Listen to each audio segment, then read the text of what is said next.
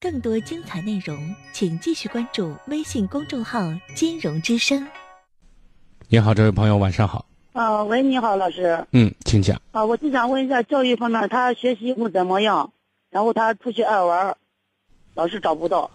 那他什么怎么样？怎样的有什么？啊，他好的有什么呀？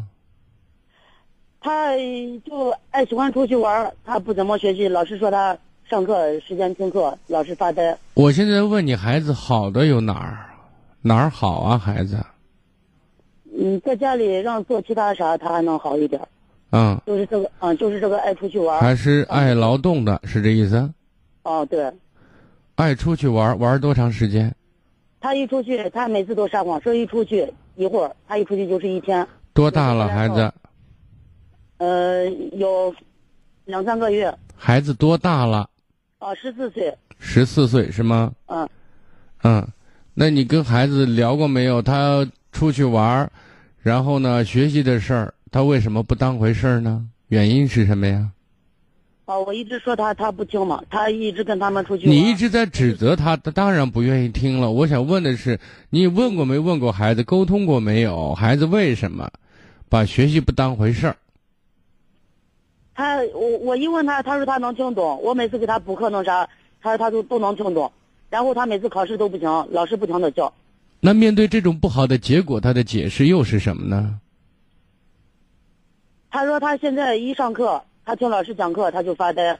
那他能听懂和发呆呢？显然发呆是真的，听不懂是真的。嗯，他说他什么都懂，这不是前后矛盾吗？我一回家，我一回家跟他沟通的时候，他说他什么都懂。然后去，老师跟在他跟前，他差不多；不跟他跟前，他就不行。老师跟着就差不多，那老师当然不可能天天跟着他了，哦、那就是啊。你我都现不在可能天就是天跟着他。啊，他最后不是他说他要补课嘛，我一听好着呢，我就让他去补课。他现在还是，一补课也不回家，就直接看我我去接他。有时我再小的去不了，他直接就出去玩了，一玩就是到九十点半夜才回来，到处都找不到。你孩子他爹呢？嗯，他爸爸没在家那事实上你是管不住你孩子的。啊，反正现在从我什么时候现在还开要始再管找不着了呢的？啊？我我问，从什么时候开始管不了的？就是今年开始嘛，嗯，以前可以管得了吗？呃，以前还可以给他说那孩子的他生活习惯好吗？他每天晚上半夜睡觉，就是十点。从什么时候？开始半夜睡觉？呃，一直都是这样，一直是小学一年级开始，还是初中开不始？是就就今年开始一直。那你不要说一直都这样，我问的是从什么时候开始的？你说从今年开始半夜睡觉是吗？啊，今年一直都是。那以前正常睡眠，啊，以前他正常睡，那他以前他听你的吗？或者说你跟他沟通，他的呃回答也好，做法也好，是不是比较守规矩呢？啊，以前还可以。他不是上一年级、二年级、三年级，他不是在外外边上嘛，没在我们村，就两个星期回来一次。然后上五年级、六年级，我把他弄回来，他反正现在不行了，现现在刚上初一嘛，嗯，十四岁上初初一，嗯。那面对这个问题，我觉得首先呢，我们得想一想孩子对学习的态度，嗯、不愿意去受苦，然后呢，更多的时候喜欢轻松，喜欢愉快。啊，对，那么这种现状，他得首先有机会，对吧？嗯那么这个机会里面，就是当我做的不好的时候，其实不用付多大多大的代价，不用承担什么样的责任，最多也就是你叨叨两句，没有多严重的后果，对吧？啊，我每次给他讲了讲道理，他讲不进去。 我刚才问你孩子的平常的生活习惯怎么样？你告诉我孩子挺喜欢劳动的，你让他干什么家务？除了学习之外，他什么都愿意干。嗯，那你现在有没有花时间？你说你今天别不学习了，你也别出去玩了，陪妈在家里把屋里打扫一下，地拖一下，不行了，学学炒菜啊。他会吗这？样是？呃，这样说他不，他又不同意。那就是他不爱了，他不会配合你的。你不要说他除了学习，让其他事儿他都愿意做，不是的，嗯，嗯，好的，对吧？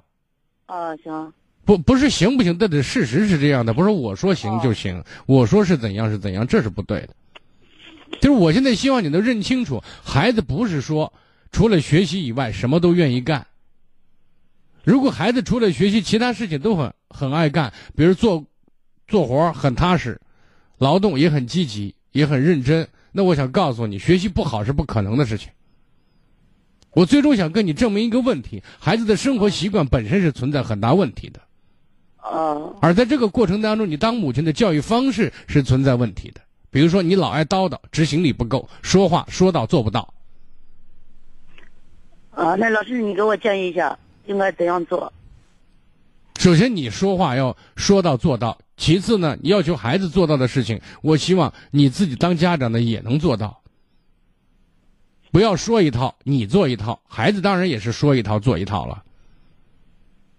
不然他怎么会说、哎、我什么都懂？结果考试考砸了，然后告诉你我上课的时候我就发词发愣，我发懵。那这跟他前后就是前面那那脑子不正常的胡说八道呢嘛，等于说。那你说他那一种是不是打游戏打多了，他那个打游戏是对现实的逃避，是吧？当然了，因为游戏是一件很愉快的事情，只是说这个愉快持续的时间比较短暂，付出的代价比较大一些。但是你孩子是没有这种意识的，而在这种状态下呢，作为家长来讲，我们一定要说到做到，该管理什么就管好，该说到什么该执行什么就该执行，对吧？啊，行，比如说他现在哇，一出去就没影儿了，他一定得有有希望你帮他做的事情，对不对？啊，他他现在就是你一出去，你跟他他后边叫，他直接藏起来，他就不见。你不用跟着他叫，对不对？你认认真真跟他沟通一次，你说你现在要做什么，你觉得做什么是对的，你回答妈妈，对不对？行，然后他如果回答的是正确的，好，那就说到做到。如果做不到怎么办？你让他提一个接受惩罚的条件和办法，对吧？行，那如果他说我就不想学习，学习没意思，我就想玩儿好，那现在请假或者说不上了，你就开始玩儿妈妈在这里管吃管住，但是没钱，玩儿的你自己玩儿，你看你玩儿什么呀？你能玩出朵花来，妈妈也觉得你是个材料，啊对不？对？嗯，对就这样子，明白吗？啊，行，好的，那老师那谢谢啊，你不，还有呢，最后要强调一点，我不管你能听得听不懂，给你能听懂最好，听不懂周围的人，我希望能听得懂。那也就是说，在和孩子教育孩子的过程当中，不要对人格上进进行侮辱，这是其一。第二呢，不要给他标一个非常糟糕的、错误的标签，知道吗？ 啊，老师，那你说，呃，我的孩子哦，跟我跟我开这个麻将馆有关系没？你说呢？我上次都跟他说了，我说要要是影响大的话，你再，你想我开这，我现在直接就关了。我现在想说的意思是呢，因为你大家都知道打麻将是在娱乐，对不对？嗯，你孩子不会认为他是生计，不实在不行，你说你给在那麻将馆守上一天，妈妈这是一项工作，对不对？